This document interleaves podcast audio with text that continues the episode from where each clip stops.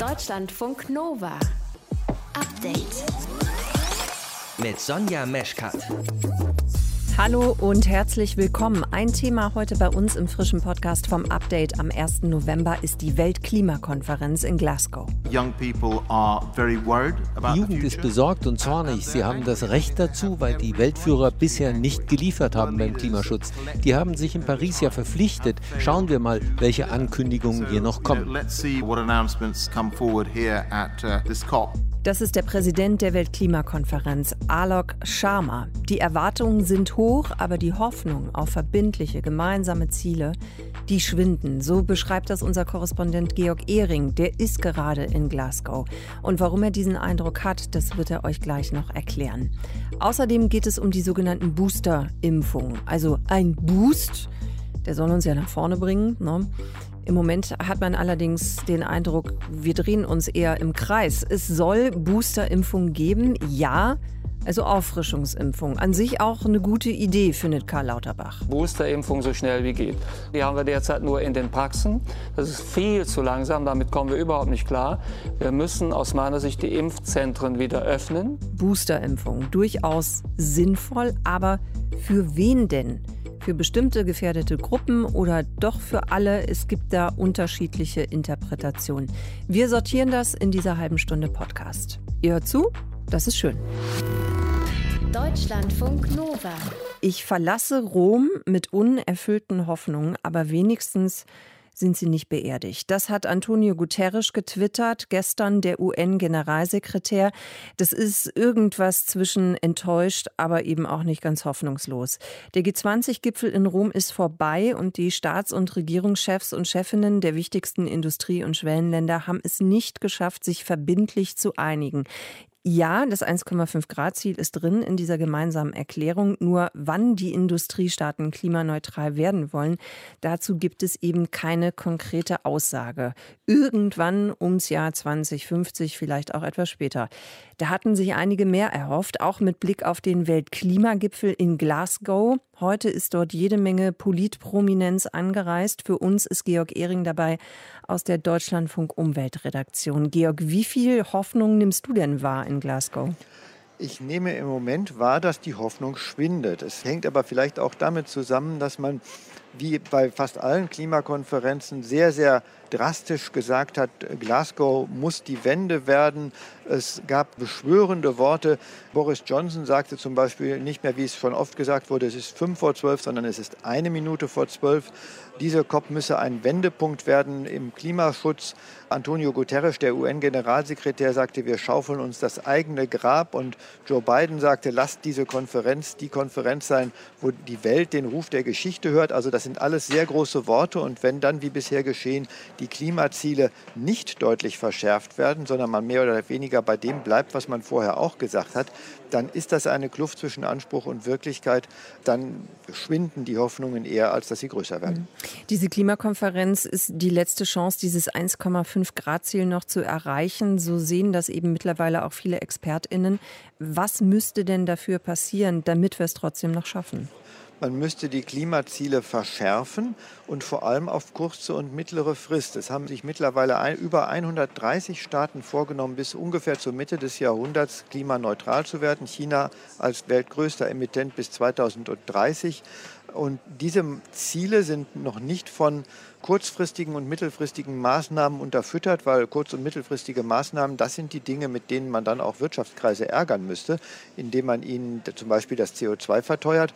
Und da müssen Pläne her, da müssen Aktionen her. Beispielsweise ist es ja in Deutschland der Ausbau der erneuerbaren Energien. Und die Länder, die sich noch nicht langfristige Ziele gesetzt haben, die müssten das auch tun. Hm. Jetzt ist Angela Merkel ja auch dort. Auch sie hat heute schon ja, ein, ein Statement abgegeben. Wie wird sie denn eigentlich dort im Moment wahrgenommen? Also sie ist ja die scheidende Bundeskanzlerin, sie ist jetzt noch geschäftsführend im Amt. Aber wie wird sie wahrgenommen von den anderen Teilnehmerinnen und Teilnehmern? Sie wird wahrgenommen schon als ehemalige Klimakanzlerin, die dann mit ihrer Politik nicht das erfüllt hat, was man von ihr erwartet hat, wobei der Ausbau der erneuerbaren Energien in Deutschland doch schon sehr international wahrgenommen wird. Merkel hat heute eine Partnerschaft mit Südafrika angekündigt, die auch sehr stark von der Kohle abhängen und äh, von der Kohleabhängigkeit wegkommen wollen. Also Merkel ist schon jemand, der man sehr zuhört und sie hat heute die Klimaziele Deutschlands dargestellt und dann noch einen Weg zur Umsetzung genannt, nämlich den CO2-Preis. Der könne auf wirtschaftliche Weise effektiv zu Klimaschutz führen und das wird sicherlich auch gehört. Auch äh, der Präsident der USA, äh, Joe Biden, hat ja schon gesprochen, ein Statement abgegeben. Wie hat er sich denn positioniert? Er hat die Rückkehr der USA in den Klimaschutz in den Mittelpunkt seiner Rede gestellt. Er warb für Klimaschutz auch als Chance für Investoren. Die USA wollten durch gutes Beispiel führen und er sprach noch ein besonderes Problem an, nämlich die Reduktion von Methan. Methan ist ein sehr starkes Treibhausgas, das man aber mit relativ einfachen Maßnahmen kurzfristig reduzieren könnte. Auf diese Weise könnte man dem Klima buchstäblich ein bisschen Luft verschaffen. Die Präsidenten von Russland und China sind ja nicht selbst da, sondern sie haben Delegierte geschickt. Welches Zeichen sendet das eigentlich aus? Das ist vor allem bei China, finde ich, enttäuschend. Xi Jinping hat relativ kurzfristig gesagt, er kommt nicht nach Glasgow und hat dann auch keine Videobotschaft abgegeben, sondern eine Rede verlesen lassen. Und das ist ein Zeichen dafür, dass er diese Konferenz weniger wichtig nimmt als andere. Und China lässt die Weltgemeinschaft hier ein bisschen schmoren. Bei Wladimir Putin, glaube ich, hat man es nicht anders erwartet. Und Russland hat auf den Druck auch reagiert und sich Klimaneutralität bis zur Mitte des Jahrhunderts vorgenommen. Aber Putin, wenn er jetzt hier nicht zu dieser Konferenz kommt äh, und Russland hat noch nicht gesagt, wie sie das erreichen wollen, dann hat dieses Versprechen noch nicht allzu viel Gewicht. Zwei Wochen wird auf der Weltklimakonferenz darüber verhandelt, wie das Pariser Klimaabschutzkommen umgesetzt worden soll. Infos dazu von Georg Ehring. Wir haben kurz vor der Sendung miteinander gesprochen und ihr habt es wahrscheinlich auch gerade gehört. Der Georg hat mitten im Pressezentrum gestanden und da hinten hinter ihm war ein bisschen Gewusel und einige Stimmen. Aber so ist das, wenn man live vor Ort ist. Danke dir, Georg. Bitteschön. Deutschlandfunk Nova. Update. Heute ist der 1. November. Gestern haben wir die Uhr umgestellt auf Winterzeit. Es ist jetzt leider schon komplett dunkel draußen. Wir gehen mit großen Schritten auf den Winter zu und irgendwie ist es auch kein Wunder, dass da im Moment eine ganze Menge Leute dann doch lieber wieder anfangen, damit ihren Sommerurlaub zu planen. Ne? So als Lichtblick, den man sich da selber schafft. Und es gibt auch schon ja, ziemlich viele Angebote, aber ehrlich gesagt, ein bisschen seltsam fühlt es sich ja doch dann auch immer noch an, so lange im Voraus zu buchen, weil wir wissen einfach immer noch nicht ganz genau, wie wird es denn wohl im kommenden Sommer sein mit Corona. Verena von Keitz aus unserem Nova-Team, du hast dich mit dem Thema beschäftigt. Ist es denn eine gute Idee, jetzt schon festzuzurren, wohin ich gerne möchte im Juli oder August? Das kommt ein bisschen drauf an. Also auf der einen Seite musst du ja bei vielen Angeboten, weil die sehr begehrt sind, einfach möglichst früh buchen. Das war auch schon vor Corona so, damit du das bekommst, was du haben willst. Auf der anderen Seite ist natürlich, wie du sagst, nicht klar, was im nächsten Sommer so sein wird. Und daher bringt so eine Buchung ganz lange im Voraus immer ein gewisses Risiko mit. Was könnte denn passieren zum Beispiel? Also zum Beispiel gibt es die Fluggesellschaft, mit der du einen Flug gebucht hast, im nächsten Sommer vielleicht gar nicht mehr. Das hat mir Julia Rieberg erzählt, Reisefachfrau bei der Verbraucherzentrale. Es ist natürlich so, wenn ich einen Flug buche und sehr weit im Voraus, bei Flügen muss ich normalerweise den Flugpreis ja schon bezahlen. Das heißt, die ganze Zeit bis zum nächsten Sommer trage ich auf jeden Fall das Insolvenzrisiko. Wenn die äh, Airline bis dahin insolvent ist, werde ich mein Geld eben dann nicht wiedersehen. Also insolvente Airlines könnten ein Thema sein. Das gilt vor allem für den Fall, wenn du individuell planst und reist und alles selber buchst. Bei Pauschalreisen ist das Risiko in der Regel deutlich geringer. Da kriegst du das Geld zurück, wenn die Reise aus verschiedenen Gründen nicht stattfinden kann. Aber trotzdem kann es ja sein, dass im kommenden Sommer die Situation anders ist, als, also, als wir uns das vorgestellt haben. Ne? Und wir dann vielleicht doch nicht verreisen möchten. Lässt sich sowas irgendwie absichern, wenn ich buche?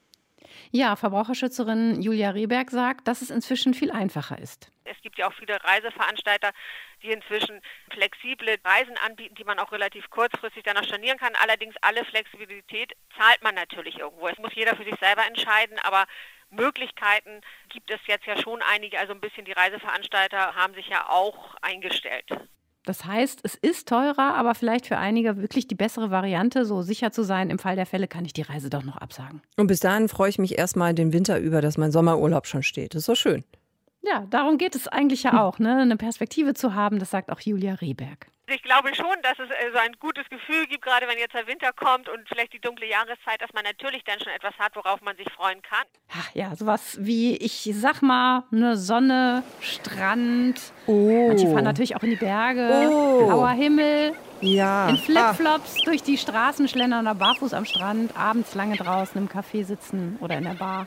Verena. Sonja, bist du noch da? Ich, ich sehe mich gerade schon original. Du und ich, wir sitzen an irgendeiner Strandbar und lassen es uns erstmal gut gehen. Aber ist es nicht auch frustrierend, also wenn du dir dann gleichzeitig vor Augen führst, dass es noch über ein halbes Jahr dauert dann eben, bis es soweit ist? Anscheinend ist dieser lange Zeitraum nicht so ein Problem. Also es gibt mehrere wissenschaftliche Untersuchungen zur Vorfreude vorm Urlaub. Eine niederländische Studie hat zum Beispiel vor einigen Jahren gezeigt, dass sich in der Zeit vor dem Urlaub Reisende glücklicher schätzen als Menschen, die gar nicht in Urlaub fahren. Wenn du dann aber nach dem Urlaub nochmal fragst, dann gibt es zwischen den beiden Gruppen, also die, die in Urlaub fahren und die, die nicht in Urlaub fahren, eigentlich keinen Unterschied in Sachen Happiness. Also macht Urlaub nicht glücklich, sondern dann ist es doch eher die Vorfreude, oder wie? Also Urlaub macht natürlich auch ein bisschen glücklich, aber wirklich vor allem die Vorfreude, die Zeit, in der wir auf den Urlaub hinfiebern, die hat einen wichtigen Anteil, warum Menschen, die verreisen, etwas mehr Punkte auf der Glücksskala verzeichnen können, als die, die nicht verreisen. Allerdings hat die gleiche niederländische Forschungsgruppe etwas später auch festgestellt in einer anderen Studie, dass die letzten beiden Wochen unmittelbar vor dem Urlaub, die sind wirklich eher von Stress geprägt und die Leute sind dann nicht so vorfreudig und happy, weil sie oft bei der Arbeit und im Haushalt noch alles wegwuppen müssen und alles vorbereiten müssen für den Urlaub. Auch das spricht dafür, irgendwie keinen Last-Minute-Urlaub zu buchen, weil du dich dann einfach um die entspannte Zeit der Vorfreude auf den Urlaub bringst. Komm, Verena, wir gehen noch mal an die Strandbar. Machst du mit? Ja, komm. Ja.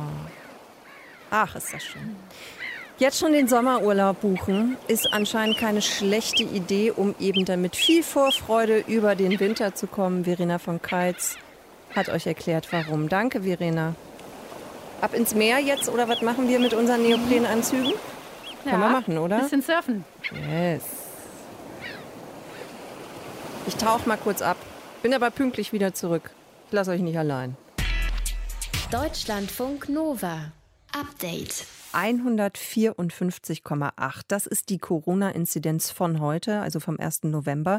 Die Situation zum vorigen Corona-Winter ist allerdings trotzdem eine andere. 66,7 Prozent der Menschen in Deutschland sind vollständig geimpft. Nur wie lange hält dieser Impfschutz an? Politik und ExpertInnen diskutieren darüber, für wen und wie es einen Booster, also eine Auffrischungsimpfung geben soll. Und wie diese Diskussion gerade geführt wird, wer welche Argumente hat, darüber habe ich gesprochen mit Volker Fintermer aus unserem Hauptstadtstudio. Volker, für wen wird es denn im Moment eine Auffrischung geben? Für wen ist die empfohlen?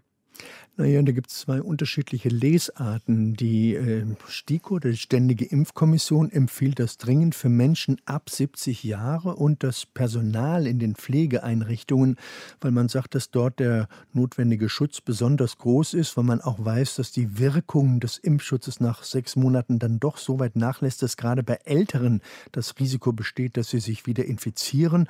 Und sechs Monate, das ist quasi die zwingende Empfehlung für alle Standardimpfungen. Es gibt eine Ausnahme, das wäre die Impfung von Johnson Johnson. Mhm. Die gilt ja da in der Hinsicht als nicht so gut. Da kann das Ganze schon nach vier Wochen passieren. Das war jetzt eine Lesart. Du hast aber gesagt, es gibt zwei Lesarten. Was ist die zweite? Die zweite Lesart ist das, was die Gesundheitsminister beschlossen Ah. haben. Die, die haben nämlich gesagt, es könnte eigentlich schon ab 60 passieren. Und eigentlich auch alle, die das wollten, könnten sich eine Boosterimpfung abholen. Der Gesundheitsminister ist ja auch noch keine 60 Jahre an, also der noch amtierende Gesundheitsminister Mhm. Jens Spahn. Und der hat sich letzte Woche auch schon eine Boosterimpfung abgeholt. Also insofern gehen da die Meinungen etwas auseinander. Die Wissenschaftler der Ständigen Impfkommission sind da an sich ein bisschen vorsichtiger und sagen, also in jedem Fall sinnvoll ist es für Menschen ab 70 Jahren.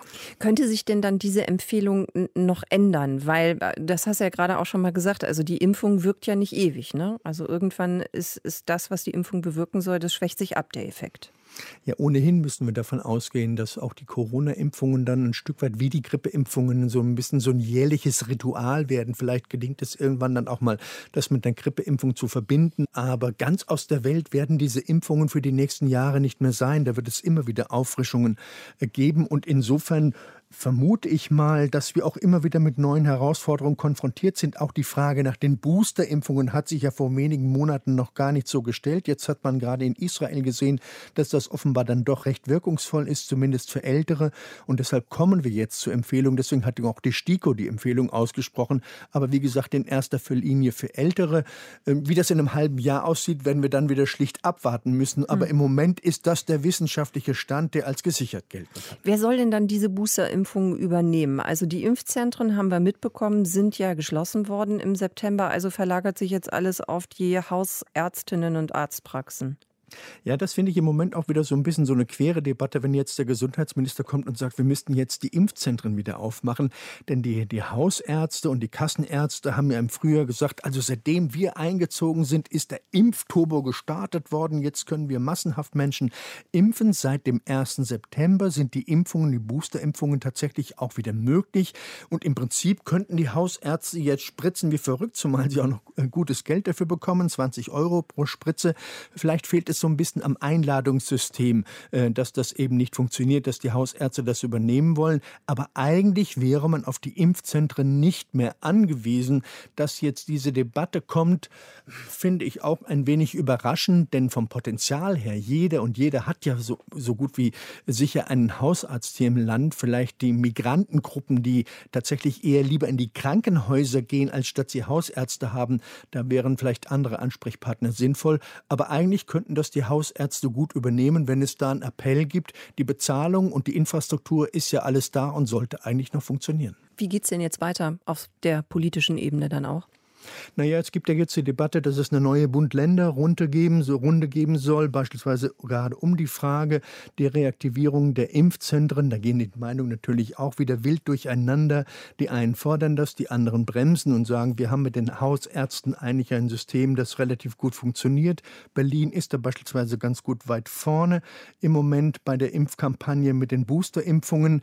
Andere Bundesländer sind dann noch ein bisschen zögerlicher gewesen. Also es ist so wieder dieses berühmte Tovabo zwischen Bund und Ländern, wo es im Moment noch keine relative Klarheit gibt, wohin die Entwicklung in den kommenden Wochen gehen wird. Ich vermute aber schon, wir werden eine Bund-Länder-Konferenz haben und den vorsichtigen Beschluss nach dem Motto, die Länder, die es für nötig erachten, sollen die Impfzentren wieder öffnen. Und da, wo das praktikabel ist, wird man das wahrscheinlich an der einen oder anderen Stelle dann noch wieder tun. Aktuelle Informationen zu den Boosterimpfungen, wer sie wann und wo bekommen soll, Volker Findhammer war das mit den Informationen dazu. Danke dir. Gerne. Deutschlandfunk Nova. Update. Wäre doch interessant, das mal so zu machen. Mit einer großen Parade, mit Kostümen, tollen geschminkten Gesichtern. Also eher wie bei einem Volksfest.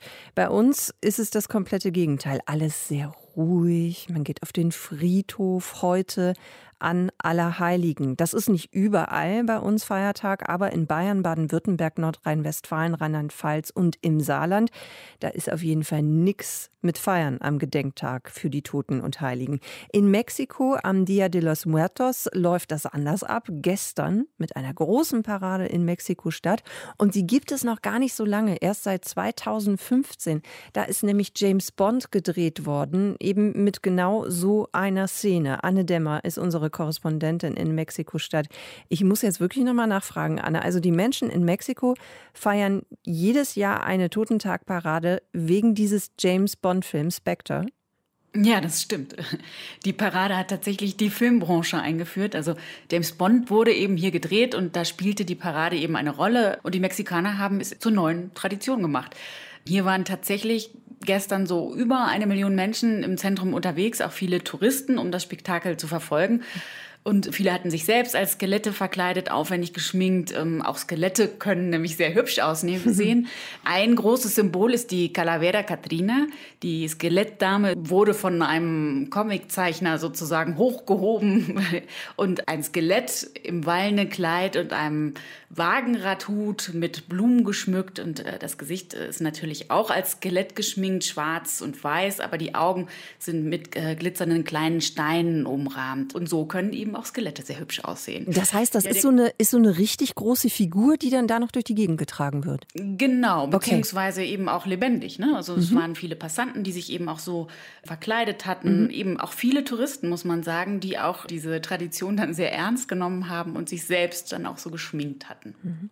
Gestern dann also diese große Parade. Ich bin ein bisschen neidisch, hätte ich mir echt gerne angeguckt. Klang nämlich ganz toll, wie du das beschrieben hast. Was ist denn dann heute am, ich nenne es jetzt einfach mal, normalen Dia de los Muertos los in Mexiko? Ja, überall in der Stadt haben Kioske, Kneipen ihre Lokalitäten geschmückt mit gelb-orangefarbenen Ringelblumen. Das ist ganz typisch und die gibt es auch tatsächlich nur jetzt in dieser Zeit, also in den Wochen davor und den Wochen danach, jetzt müsste man eigentlich sagen. Ja, die Familien richten Ofrendas ein, kleine Altare, Gabentische quasi, um die Verstorbenen äh, willkommen zu heißen. Da steht dann auch ein Foto des Angehörigen oder der Freunde und Freundinnen werden da aufgestellt. Drumherum wird Obst und Süßigkeiten ausgelegt. Lieblingsessen tatsächlich auch gekocht für die Verstorbenen. Wasser steht da, weil man davon ausgeht für den Weg. Also das ist ja auch sehr ermüdend. oder da wird man durstig und dann braucht man auch ein Glas Wasser. Aber es gibt auch Tequila und Bier, wenn das zu den Vorlieben äh, des Verstorbenen gehörte. Auch Pulque, was auch ein sehr traditionelles Agavengetränk ist. Ja, und in der Nacht des ersten auf den zweiten kehren die Toten dann eben ins Leben zurück, heißt es. Und zuerst kommen die Kinder und dann die Erwachsenen.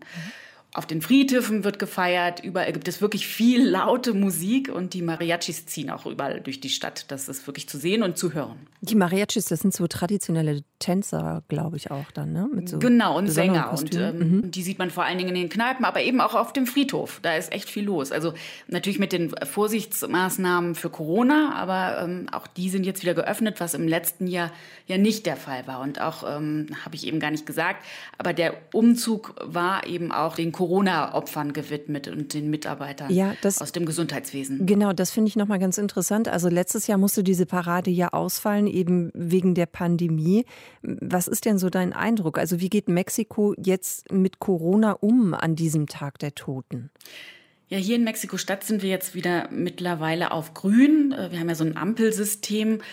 Das heißt, eigentlich ist die Lage relativ entspannt, aber den Zahlen hier konnte man eigentlich noch nie so richtig vertrauen. Also insofern ist das sicherlich auch mit Vorsicht zu genießen und man sieht hier auf der Straße schon auch, alle tragen Masken. Das ist in Deutschland ja nicht so. Aber hier ist es einfach so, dass das Gesundheitssystem ja so schlecht ist und da übernehmen die Menschen auch, würde ich sagen, viel mehr Verantwortung für sich selbst. Insgesamt sind in Mexiko ja tatsächlich über 288.000 Menschen am Coronavirus gestorben. Und das ist einfach, ich glaube, auf Platz vier liegen wir damit. Was ist denn dein Eindruck, Anne, wenn man es jetzt mal vergleicht mit Deutschland? Hat Trauer bei dem ganzen Trubel dann genug Platz auch in Mexiko oder sind wir in Deutschland einfach trauriger, als es vielleicht nötig ist? Naja, ich würde einfach sagen, es ist einfach ein ganz anderer Umgang mit dem Tod. Und ähm, schon die Hochkulturen der Mayas und Azteken glaubten, der Tod eben sei der Anfang eines neuen Lebens, der Übergang in eine Parallelwelt. Und hier glaubt man oder geht man davon aus, dass die Toten nach wie vor unter den Lebenden weilen. Man lebt eben zusammen und feiert an diesen Tagen halt auch zusammen. Und hier ist es eben bunt, laut und fröhlich. Und ähm, es ist weniger Trauer zu spüren. Man, man lebt mit denen zusammen. Über den Tag der Toten, den Dia de los Muertos in Mexiko, war das Anne Dämmer. Danke dir. Gerne. Deutschlandfunk Nova. Update. Mit einer Zweidrittelmehrheit kannst du in einer Demokratie Wahlen gewinnen, alle möglichen Dinge bestimmen, im Parlament sogar das Grundgesetz ändern. Aber eine Zweidrittelmehrheit reicht nicht dazu aus, die Zeitumstellung abzuschaffen. Wir erinnern uns, vor zwei Jahren bei einer Umfrage, da wollten 78 Prozent der Deutschen, dass Schluss ist mit der Zeitumstellung. Trotzdem stellen wir ja weiter vor oder wie am Wochenende dann eben auch wieder zurück. Man könnte verzweifeln oder einfach mal verrückt sein und die Vorteile von diesem Hin und Her erkennen, so wie unser Nova-Reporter Stefan Beuting. Seit der Corona-Pandemie weiß ich recht genau, wann die Sonne morgens aufgeht. Das liegt daran, dass ich mir angewöhnt habe, morgens, bevor ich anfange zu arbeiten, also von 5 vor 8 bis 10 nach 8, in diesen 15 Minuten eine kleine Runde spazieren zu gehen. Und gerade jetzt, als es anfing, morgens dunkler zu werden und dunkler, zack, da kam die Zeitumstellung und ich sage Danke für einen Monat geschenkte Sonnenaufgänge. Glaubt man aber den Statistiken, sind nicht alle gleich happy damit. Manche werden beim Thema Zeitumstellung richtig aggro. Und das wiederum sorgt dafür, dass andere ein mulmiges Gefühl bekommen in der Magengegend. Äh, bei mir ist es dann eher so, dass ich denke, oh nein, jetzt fragen wieder Leute nach Interviews. Psychologin und Schlafforscherin Christine Blume. Äh, weil das irgendwie so ein, das ist so ein, oft so ein emotionales Thema, dass ich da gar nicht so gerne drüber spreche, weil ich das Gefühl habe, ich, ich komme da so ein Kreuzfeuer manchmal. Pro- und Kontra-Zeitumstellung. Das ist wie die Systemfrage Kapitalismus versus Kommunismus. Wie Pepsi kontra Coca-Cola. Oder Zähneputzen vor oder nach dem Frühstück. Wobei wir zuallererst mal fragen könnten, taugt das Thema überhaupt für so einen Kampf der Systeme? Macht diese Stunde letztendlich den Cool Fett? Spoiler-Alarm. Christine Blume sagt, schlafpsychologisch langfristig betrachtet, nein. Gut für uns, dann können wir uns erstmal abregen und uns die Kontras anschauen und danach die Pros. Wenn wir uns das fragen, dann müssen wir vor allem die Zeitumstellung im Frühjahr uns anschauen, weil diese jetzt im Herbst, die hat gar keine bis sogar positive Effekte. Außer, dass es früher dunkel wird. Aber die Winterzeit, das ist ja die normale Zeit, im Gegensatz zur später erfundenen Sommerzeit. Also wie ist das bei dieser Umstellung im Frühjahr, beim Stundendiebstahl, bei diesem künstlich erzeugten Jetlag? Also wir wissen zum Beispiel in der Woche nach der Zeitumstellung oder in den Tagen danach gibt es mehr Herzinfarkte, auch das Unfallrisiko ist erhöht. Ich habe jetzt gerade auch hier so eine ganz aktuelle Publikation, die ich begutachten muss auf dem Tisch. Da geht es um Brüche des Oberschenkelhalses im Zusammenhang mit der Zeitumstellung. Ich habe aber noch nicht reingeschaut. Muss mal schauen, was da drin steht. Diese Zusammenhänge, die werden immer wieder publiziert. Die zahlen ein für die Gegner. Aber man muss sich halt fragen, wie groß und wie bedeutsam sind diese Effekte. In unserem Gespräch wird deutlich, langfristig nicht so groß, wie es scheint, zumindest nicht eindeutig belegt, hm, mehr gefühlt, was uns direkt zu den gefühlten Vorteilen bringt. Grund 1. Freude über die geschenkte Stunde. Meine Nachbarin, die sagte am Sonntag, ja, das ist für mich im Herbst jedes Mal schöner als Geburtstag. Und ich dachte nur, Happy Birthday und herzlichen Glückwunsch, liebe Katrin. I feel you. Grund 2. Also wir wissen ja, Tageslicht ist ganz wichtig für die innere Uhr, insbesondere auch das Licht am Morgen. Gerade jetzt in der Winterzeit, um morgens überhaupt in die Gänge zu kommen. Grund 3 intergenerationaler Austausch. Meine Mutter rief mich fast schon traditionell am Samstag an und erinnerte mich daran, dass die Uhren umgestellt werden. Auch wenn, bis auf die Uhr am Herd, sich alle unsere Uhren im Haushalt automatisch einstellen, ich freue mich jetzt schon auf unser Telefonat im Mai. Grund 4. In diesen Telefonaten geht es auch immer um Schlafqualität, Schlafwachrhythmus. Da liegt ja vieles im Argen, die Zeitumstellung und das Mini-Jetlag im Sommer, die erinnern uns alle daran, dass Schlaf unsere wichtigste Ressource ist für Gesundheit und Wohlbefinden. Gut, dass wir so im Gespräch bleiben. Grund 5. Für alle diejenigen, die Sommer lieber mögen als Winter, funktioniert diese geschenkte Stunde als eine Art psychologische Kompensation. Ja, da hat man halt nochmal so ein Goodie, bevor es dann, bevor die Tage dann richtig kurz werden. Und genau jetzt brauche ich das. Und im Mai, vollgepumpt mit Frühlingsgefühlen, merke ich doch gar nicht, dass die mir wieder weggemobst wird. Und dann wären da noch die Gründe 6 bis 60.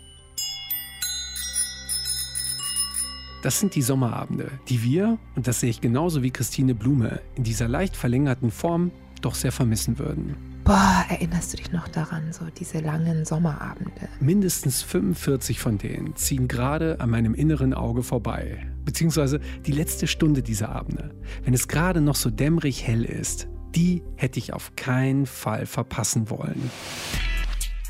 Deutschlandfunk Nova. Update. Montag bis Freitag, immer zwischen 18 und 20 Uhr.